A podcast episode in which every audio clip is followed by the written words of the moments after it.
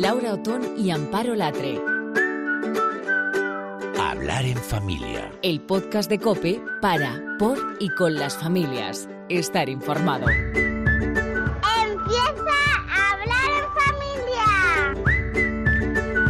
Hola, ¿qué tal? Sí, empezamos. Esto es Hablar en Familia y aquí estamos dos madres, periodistas, buscando la manera de hacer mejor lo que somos. Yo soy Laura Otón. ¿Qué tal? Yo soy Amparo Latre y en Hablar en Familia, lejos de buscar fórmulas mágicas, lo que queremos es compartir todas esas experiencias que pensamos que pueden ayudarte. Te traemos también expertos que saben de todo lo que nos interesa como familia. Y estamos ya sin tregua en esta segunda evaluación con los niños, ¿verdad? Inmersos. Una amiga con niños pequeños me decía que no consigue encontrar el ritmo de de vuelta, pero si son más mayores, ¿verdad, Amparo? Ese ritmo escolar de las tareas o los exámenes también les cuesta más. Sí, ya te digo, en mi caso la primera evaluación es eh, algo así como ese momento para observar cómo van las cosas, eh, ver cuáles son las principales dificultades e intentar acompañarles en su día a día lo mejor que sé. Pero ahora ya en la segunda evaluación nos pilla a todos un poco más cansados y creo que es importante animarles y alentarles, intentar poner también cabeza con esos momentos de descanso y de desconexión. Y ante las dificultades, si las hay, lo que propongo es afinar un poco más, es decir, buscar ayuda si hay algún problema que no podemos resolver solos y estar más atentos en casa a esas cosas en las que a los niños se les puede ayudar a mejorar si estamos un poco más cerca. Fíjate, leí hace unos días una entrevista con Javier Tamayo, que es uno de los grandes físicos de este país. Acaba de ganar un premio por sus descubrimientos descubrimientos en la detección temprana del cáncer y contaba que debido a su dislexia, su falta de atención, los problemas para concentrarse en el colegio, le llegaron a decir que no siguiera estudiando, que se pusiera a trabajar porque no servía para ello. Menos mal que no hizo caso. Pues sí, muchos habrán pasado por esto y yo creo que es una de las ideas que me hacen reafirmarme en algo que, que yo he comprobado muy de cerca, ¿eh? que con trabajo, que con esfuerzo y sin saber volar puedes tocar las nubes. Y hay excepciones, pero parece que en el actual sistema educativo el éxito se mide fundamentalmente por los aprobados. En Hablar en Familia hemos hablado de esto muchas veces. En España un chaval sale adelante, se aprueba y aprobar no siempre es fácil cuando los estudios cuestan, pero resulta que ahora vienen y nos dicen con un libro que aprobar es más fácil de lo que piensas. Lo publica la editorial Martínez Roca y lo ha escrito Pablo Po. Por supuesto, le hemos invitado a hablar en familia. Bienvenido a hablar en familia, Pablo. Hola, ¿qué tal? Gracias, bien hallado. Muchas gracias por invitarme. Oye, esto se puede decir cuando eres un profesor como lo eres tú, de lengua castellana y literatura en secundaria, has pasado por 15 institutos. La verdad que yo me acordaba preparando la entrevista que la experiencia que tengo es que todos los profes de lengua y literatura soléis ser bastante enrollados, molan. No sé, ¿tus, tus alumnos eh, te hacen caso y, aprueban?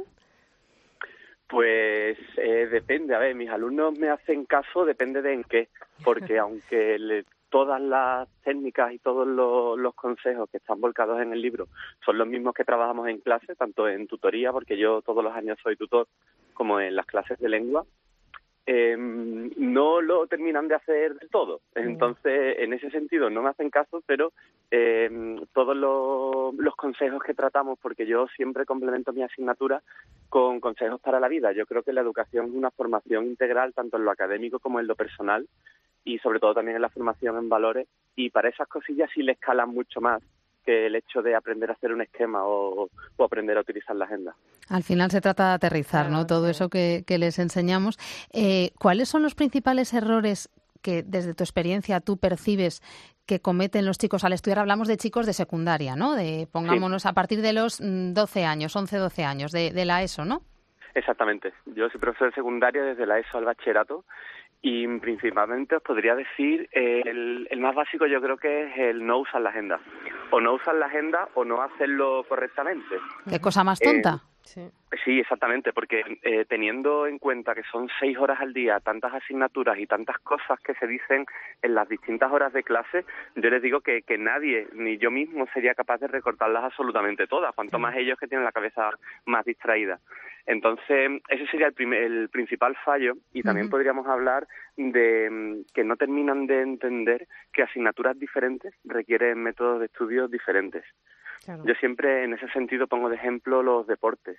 Digo que a nadie se le ocurriría prepararse una maratón eh, nadando a, crawl, por ejemplo, porque está claro que cada deporte tiene su estilo y su tipo de entrenamiento. Pues yo creo que en ese, en ese aspecto no se puede estudiar igual matemáticas que lengua y necesitan pues tener un abanico más amplio de técnicas de estudio para descubrir cuál es la que a ellos mejor les viene y cuál también es la más adecuada para qué asignatura. Claro, porque no a todo el mundo le funciona eh, igual, pero a mí me ha gustado que empiezas eh, con un chute de autoestima, ¿no? Y dices algo así como, si no apruebas no significa que eres tonto. A veces las etiquetas son terribles y es una de las cosas que a ellos mismos no les dejan eh, avanzar mucho más por encima de la agenda y de los sistemas de estudio. Es decir, el decir, bueno, es que yo ya tengo la etiqueta puesta y está todo perdido, ¿no?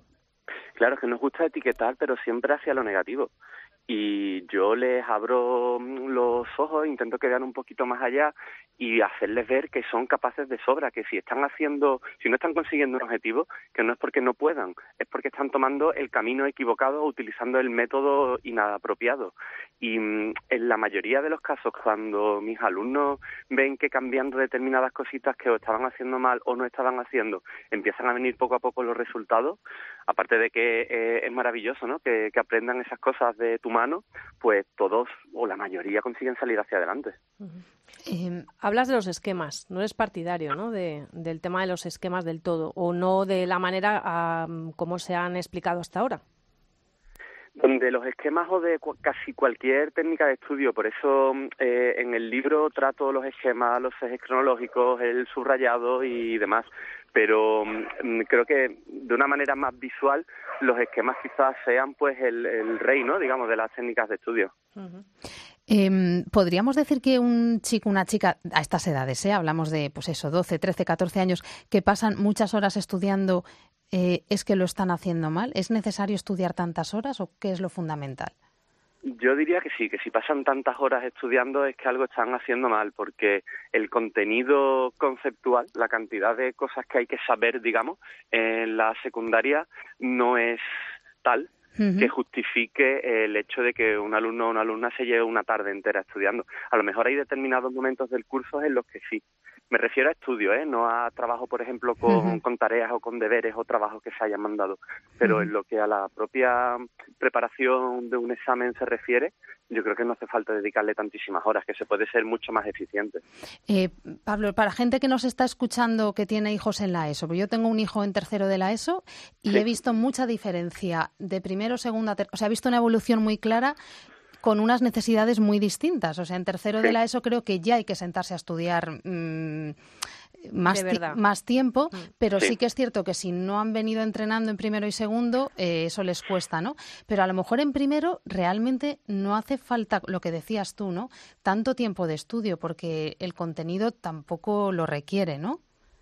Exacto, yo creo que primero de eso, primero y segundo de eso son los cursos preparatorios en tanto a técnicas de estudio, a la adquisición de un hábito de estudio y al, también a la adquisición de determinado grado de responsabilidad, que te va a ser fundamental para cuando en tercero la cosa sea un poquito más difícil y tú ya tengas pues esa soltura con las técnicas, ese hábito adquirido de ponerte a estudiar por las tardes de tal hora a tal hora. Primero y en segundo los conceptos son muy básicos. Más Pero claro, en tercero es que se da el salto y ya es otra cosa. El libro, la verdad que lo que nos ha gustado, ¿verdad? Porque nosotros lo primero que hacemos es mm, eh, poner el pulgar por encima y hacer raca, raca, ¿no? Y pasar todas las hojas, en diagonal. Eso es, fundamental, ¿no? Y la verdad que está pensado para que lo lean ellos, eh, porque, bueno, pues eh, has cuidado mucho esta maquetación, esta presentación, para hacerlo atractivo, para hacerlo fácil, para hacerlo visual, para que ellos lo vean, ¿no? Claramente, casi diría que es un libro de infografía pura y dura, ¿no? Porque está, bueno, aparte del contenido, pero cómo, cómo lo presentas, ¿no? Eh, lo que pasa que yo, echándolo eh, así un vistazo por encima y yéndome a las cosas que más eh, me interesan como, como madre para, para mis hijas, veía también que es que quizás es un libro no para que lo lean solos. No sé qué opinas, por eso te quiero preguntar. ¿Es un libro para que lo lean ellos solos o para que lo leamos con ellos también para ayudarles? Pues yo creo que es la clave, la lectura compartida porque mm, tanto este libro como el primero que publiqué de Fabila Chaval eh, están sacados eh, de las reflexiones que sacamos en común en las tutorías que yo mantengo con las familias. Y mm, la práctica totalidad de las familias que acuden a tutoría, pues lo que muestran es un desconocimiento sobre técnicas de estudio, no sé cómo ayudar a mi hijo en tal asignatura, no sé si es correcto que me ponga o no me ponga. Entonces, eh, me ponga, me refiero a estudiar con ellos. Y mm, la lectura conjunta de, por ejemplo, de este libro, de la probar es más fácil de lo que piensa, yo creo que va a dotar a la familia de mm, todas esas ideas que a lo mejor los hijos no van a entender a la primera, ellos sí, y al asimilarlas pues van a poder aconsejar de una manera mucho más efectiva a la hora de, solucionar los problemas educativos ¿no? que tengan nuestros hijos o de recordar cómo se hacía un esquema, de recordar cómo se subrayaba, también incluso diría yo de adquirir determinados hábitos que creo que las familias deberían tener y o no se tienen o no se tienen en el grado en el que se debería, como por ejemplo el de revisar la agenda. Si yo hablo en clase de la importancia que tiene anotar todas las cosas en la agenda y le ofrezco un método basado en una serie de símbolos para anotar qué tienen que hacer, cuándo lo tienen que hacer y cuándo lo tienen que entregar, si el alumno sabe, porque yo se lo reviso en tutoría, pero si el alumno sabe que en casa también se le va a revisar, aparte de que se esforzará más en tener la agenda al día, anotando todo lo que se haya dicho en clase, yo creo que también se pierde un poco la, excusa típica que nos ponen los adolescentes de que hoy no tengo nada que hacer, porque siempre hay algo que hacer. Y así las familias sí podrían llevar un, conteo más exacto de qué es lo que se manda o se deja de mandar en, los centros educativos. Me gusta mucho tu proyecto, Pablo, porque hablas de motivación, porque hablas de planificación, de organización, y yo creo que eso es fundamental, como bien decías tú, para todo lo que hay que lograr a lo largo a lo largo de, la vida. Y los padres a veces estamos muy perdidos. Sería bueno que tuvieran una asignatura o, no sé, un apoyo de técnicas de estudio y planificación eh, al principio de, su andadura escolar. yo creo que lo tendrían que hacer. Se hacen muchos centros, ¿eh? pero no en, todos. En las tutorías se trabaja muchas veces y a mí me hace mucha gracia cuando viene mi hijo y me dice, tengo que estudiar sin el móvil en la habitación. Digo, digo muy bien. Llevo diciéndotelo no sé cuándo. Pero tiene mucho más efecto, Pablo, cuando lo decís vosotros, porque son edades en las que aceptan no muy bien cualquier sugerencia que tú les hagas. Entonces, si lo decís vosotros, va a misa y si lo decimos nosotros, pues eh, genera mucha resistencia, ¿no? Pero bueno. Sí, muchas veces el mensaje cala en función del, de quién lo dice, sí. Sí, sí, bueno, lo que está claro es que este es un libro bonito y las cosas bonitas tienen mucho poder. Yo creo que va a entrar fenomenal en muchos adolescentes porque es verdad que es, es un libro muy cuidado y, y te mm. queríamos felicitar por este trabajo porque puede hacer mucho bien. Genial para profesores también que preparen las tutorías como haces tú en esos institutos de Andalucía. 15 nada menos, tampoco llevas tanto tiempo, o sea, no dices 15 institutos en 10 años, eh, no has sacado plaza, quiero pensar, no llevas ahí. yo es que empecé en 2009, yo hice cuatro posiciones, aprobadas las cuatro hasta que en la última por fin obtuve la plaza, ¿no? Entonces, como he sido bastantes años interino, por eso he pasado por tantos institutos, porque al principio lo que hacía eran sustituciones cortas. Y qué grandes y qué valor tienen todos los interinos de este país que no sacan plaza, que algún día tenemos que hablar también de eso, pues sí. porque es un sistema completamente injusto, pero eso es un temazo, Pablo. Bueno, pues aprobar es más fácil de lo que piensas, lo publica la editorial Martínez Roca y lo ha escrito Pablo Po, que ha estado aquí con nosotros en Hablar en Familia. Pablo, te vamos a llamar más veces, ¿vale? Para que nos cuentes más cosas. Genial, cuando lo necesitéis. Muy interesante la entrevista. Muchas un abrazo, hasta luego. Los entendidos